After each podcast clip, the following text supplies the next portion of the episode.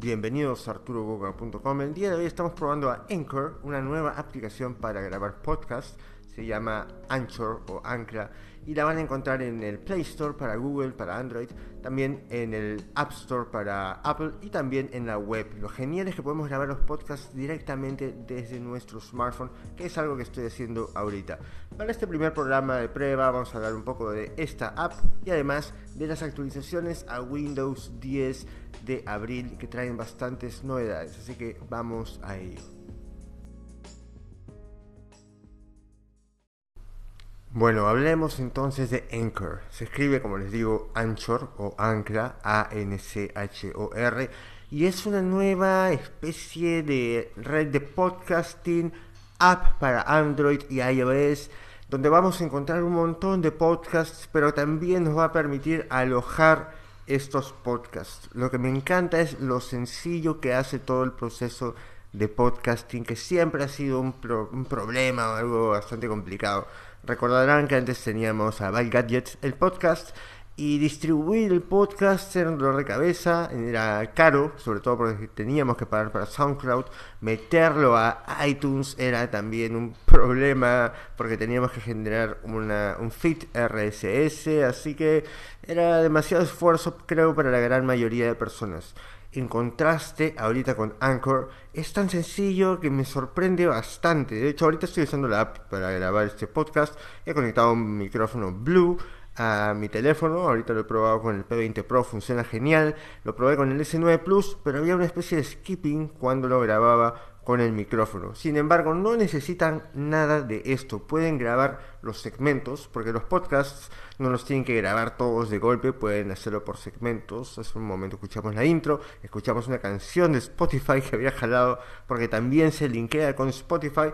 Y ahorita estamos grabando esta sección de la aplicación Ancla o Anchor y lo pueden grabar tan sencillo como ponerse el teléfono al oído. Esto creo que es lo que rompe bastante la barrera o la dificultad de grabar un podcast, porque podemos hacer la finta, como se dice en Perú, o simular que estamos haciendo o teniendo una llamada telefónica mientras hablamos directamente a la app.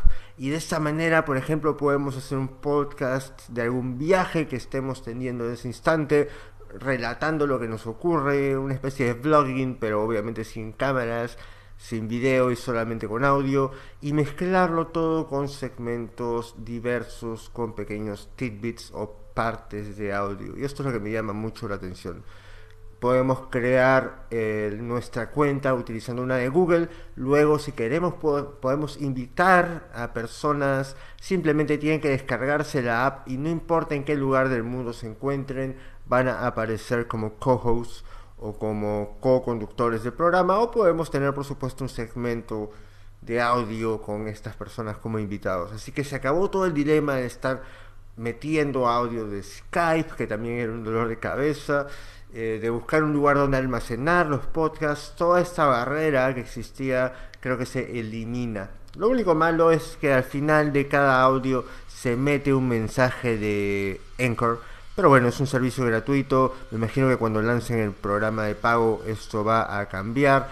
Esperemos que así sea porque de alguna manera meten un sponsored message que creo que a varias personas no les va a gustar. Y la verdad no me molesta mucho, sobre todo por la simpleza que le añade. Anchor, como les decía, está disponible para Android, para iOS, en la web. Podemos grabar directamente el podcast desde nuestro teléfono, como estoy haciendo ahorita, o pueden producir su podcast en el programa favorito que tengan y luego subirlo para que éste se distribuya a todos lados de manera automática. Yo creo que esto es una de las grandes ventajas de la app.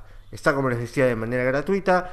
Incluso pueden usar la app para escuchar podcasts pero la verdad no la encontré muy intuitiva para ello aún. No sé cómo descargar eh, programas. No me gusta tanto como Overcast o Pocketcast así que eh, cuestión de que vaya mejorando me imagino en este sentido. Pero para grabar podcasts para distribuirlos me parece una buena alternativa. De hecho esas son mis primeras impresiones porque estoy probando en este instante grabar podcasts en Anchor. Lo he estado probando la semana pasada como aplicación para escuchar podcasts y ya seguramente si seguimos con este tema vamos a tener una opinión más completa de la aplicación. Bueno, eso es todo por este segmento de Anchor. Vamos a pasar al siguiente en unos instantes. Bueno, ahora vamos a hablar sobre la actualización de Windows 10 que está disponible en realidad a fines de abril. La pueden buscar ya manualmente si se van a actualizaciones de Windows, pero a partir del día de mañana, 8 de mayo, va a empezar a aparecer como una notificación.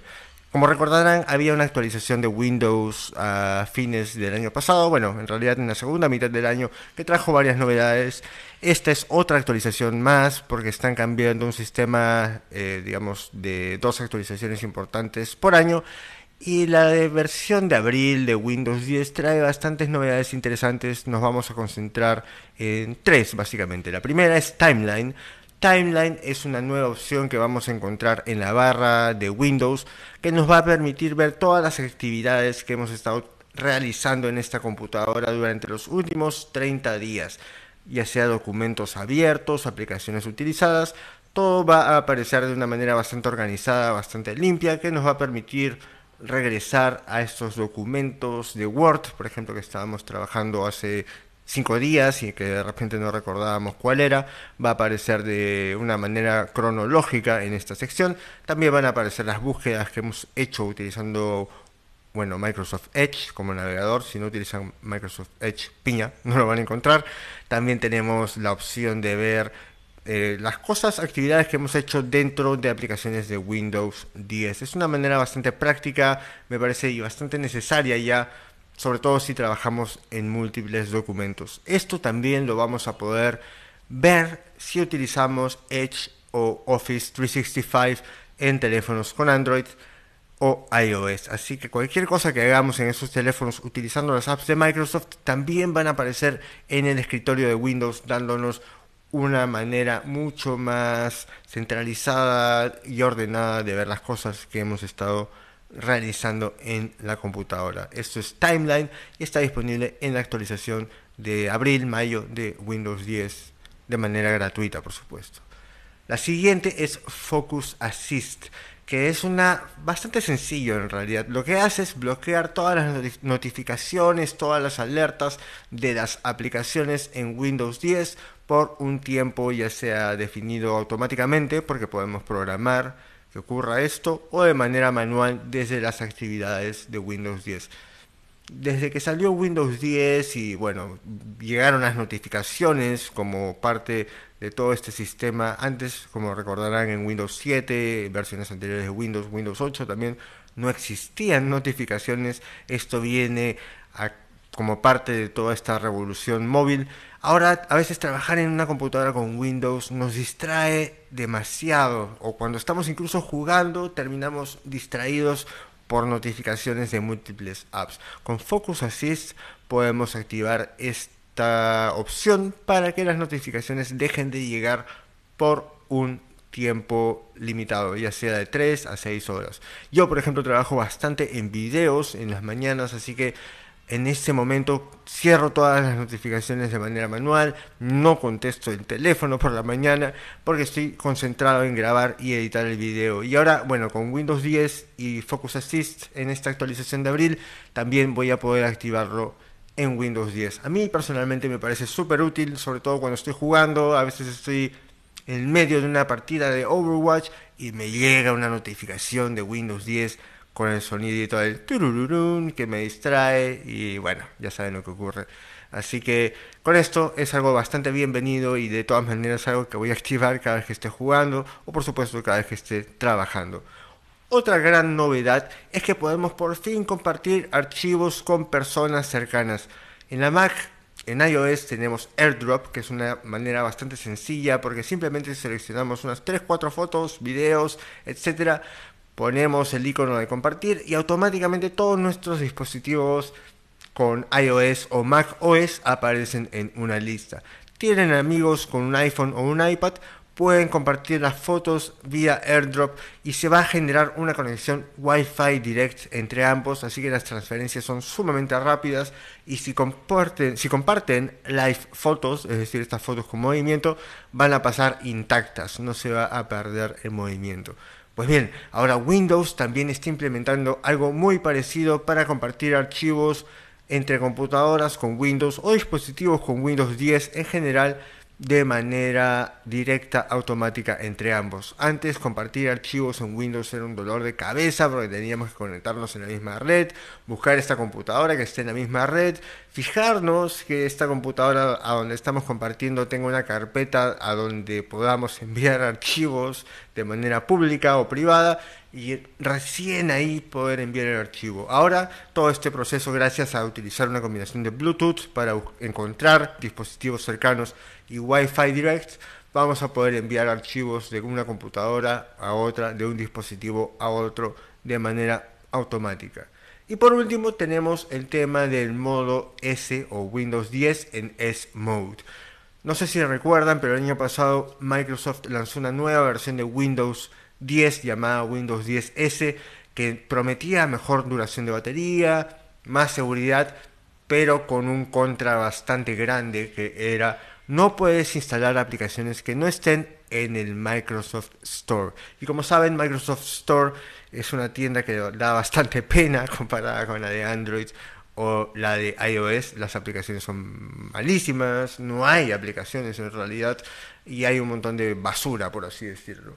Pero la gran ventaja, como les decía, es que teníamos la posibilidad de prolongar la batería y seguridad, ya que no podíamos instalar aplicaciones de manera externa. Y ahora esta opción se llama S-Mode en esta versión de Windows 10 de abril y la vamos a poder implementar en Windows 10 Home y en Windows 10 Pro. Pero ¿para qué vamos a activar esto? Me preguntan.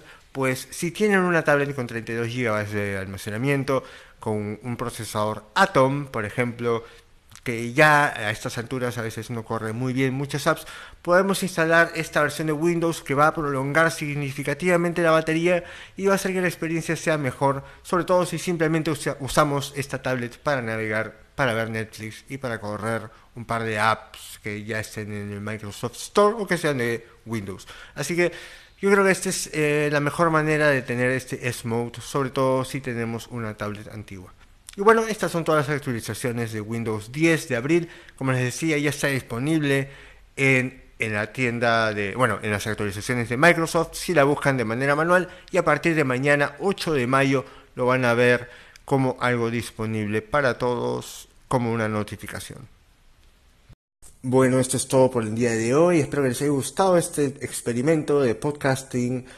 Como pueden ver, hay diferentes calidades de audio en cada uno. Empezamos con un micrófono conectado vía USB al teléfono. Luego pasé al micrófono que utilizo usualmente para mis voiceovers conectado a una consola de audio también conectada por USB, que fue la de Windows 10 y que probablemente fuera que sonó mejor.